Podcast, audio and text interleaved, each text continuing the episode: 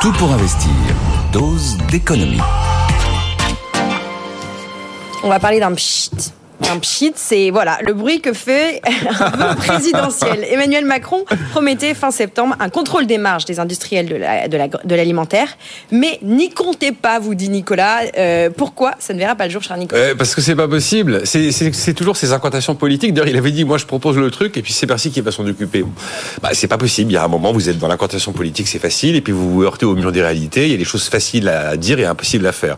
Enfin, qu'est-ce que ça signifierait d'avoir un accord pour modérer les marges entre les industriels. Ça voudrait dire qu'il y, aurait les bonnes marges, les mauvaises marges.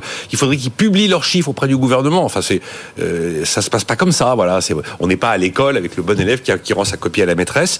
Ça voudrait presque dire qu'il y aurait le bon niveau de marge et qu'il y aurait une forme de sanction de la rentabilité des entreprises. Je vais, je vais aller même plus loin en tirant un peu, en grossissant le trait. Euh, on crée quoi? Un délit de profitabilité? Euh, Et alors, voilà, le plafond de rentabilité, c'est un peu ça l'idée qui est derrière. Il faut tout simplement pas y songer. On veut fliquer politiquement tous azimuts, euh, tout ce qui se passe en économie, ça se passe pas comme ça. Vous savez, l'eau ça mouille, le feu ça brûle, eh ben, il y a des bonnes vieilles évidences qui sont que les prix sont libres et qu'il existe un truc qui s'appelle la concurrence et qu'il y a un moment où les fantasmes euh, eh bien trépassent. Attention hein, quand vous parlez délit de profitabilité, parce que si Bercy nous écoute, vous allez peut-être leur donner. Non, non c'est une idée qui me vient ce matin. Là, je grossis le trait quand même de ce que disait Emmanuel Macron, mais il y a un peu de ça derrière. Il y a le voilà. Bon, la nouveauté, c'est que, euh, si je puis dire, euh, euh, même Bercy reconnaît que c'est eh oui. compliqué. Eh oui, à Bercy, ils disent bon, écoutez, là, un accord pour modérer les marges. Je suis désolé, mais enfin on ne sait pas à quoi ça ressemble, on ne sait pas ce que c'est. Ça n'existe pas en fait. Enfin, imaginez, tiens, nous on est sur une chaîne de télé, imaginez les chaînes de télé se mettent d'accord sur le bon niveau d'audience et puis le niveau d'audience qu'il ne faudrait pas dépasser. Ça vous paraît pas un peu surréaliste comme idée? Bon, alors dans les faits, il y a euh, à Bercy, on indique bien qu'il n'y a aucune réunion prévue pour réunir tout le monde là, euh, les Unilever et tout ça, les Danone, pour faire un accord de modération de marge.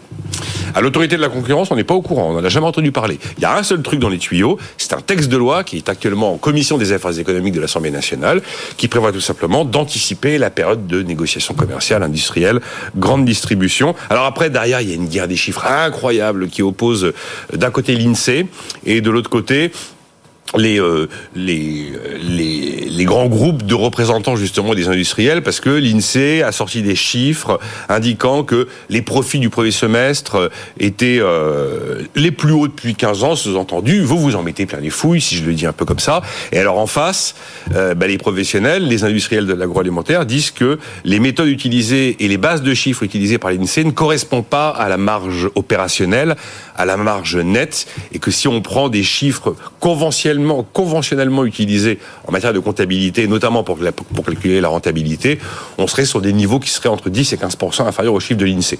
Bataille de chiffres. Bon, euh, en tout cas, la situation est celle-là. N'y comptez pas, ne comptez pas sur une sorte de contrôle des marges des industriels qui descendrait du, haut du château de l'Élysée. Bah, vous nous faites revenir sur terre parce que finalement, la réalité, c'est que euh, les politiques euh, et la politique est désarmée par rapport face à cette inflation des Bah, oui, évidemment. Alors, et j'ai même, envie de dire que c'est normal que le politique soit désarmé, ou alors ça s'appelle la Tchécoslovaquie, si vous voulez. Donc regardez, hier on évoquait euh, l'impasse et la fausse bonne idée qu'il y a derrière l'idée je vais contrôler les prix ou je vais baisser la TVA. Je vous ai fait par le menu, et notamment en, me reposant sur les travaux du Conseil des prélèvements obligatoires, euh, pourquoi c'était pas la bonne solution. Alors il peut faire quelque chose, l'exécutif il l'a fait, vous subventionnez le pouvoir d'achat. Pendant plusieurs mois, vous décidez sur les carburants, sur euh, l'énergie, vous décidez de subventionner. Bon, c'est très très bien, on va subventionner, d'accord. Évidemment, c'est pas tenable dans la durée, on s'en rend bien compte, on est en train de débrancher toutes les perfusions. Là. Euh, très bien, mais pendant un certain temps, vous avez l'inflation la plus basse d'Europe, et puis quand vous débranchez les perfusions, vous avez l'inflation la plus élevée d'Europe. C'est ce qui est en train de nous arriver. Tous les pays qui étaient euh, largement au-dessus de nous il y a quelques mois sont maintenant largement en dessous, et nous, on est voilà, on se fait rattraper par l'histoire. Donc vous pouvez raboter euh, l'inflation, raboter le pic d'inflation. Bah, il y a un moment où vous différez la facture. Il n'y a pas de repas gratuit. C'est toujours la même chose. Alors on peut toujours rêver d'une économie administrée par l'État, suradministrée par l'État eh ben, l'économie se venge toujours, et c'est exactement ce qu'elle est en train de faire.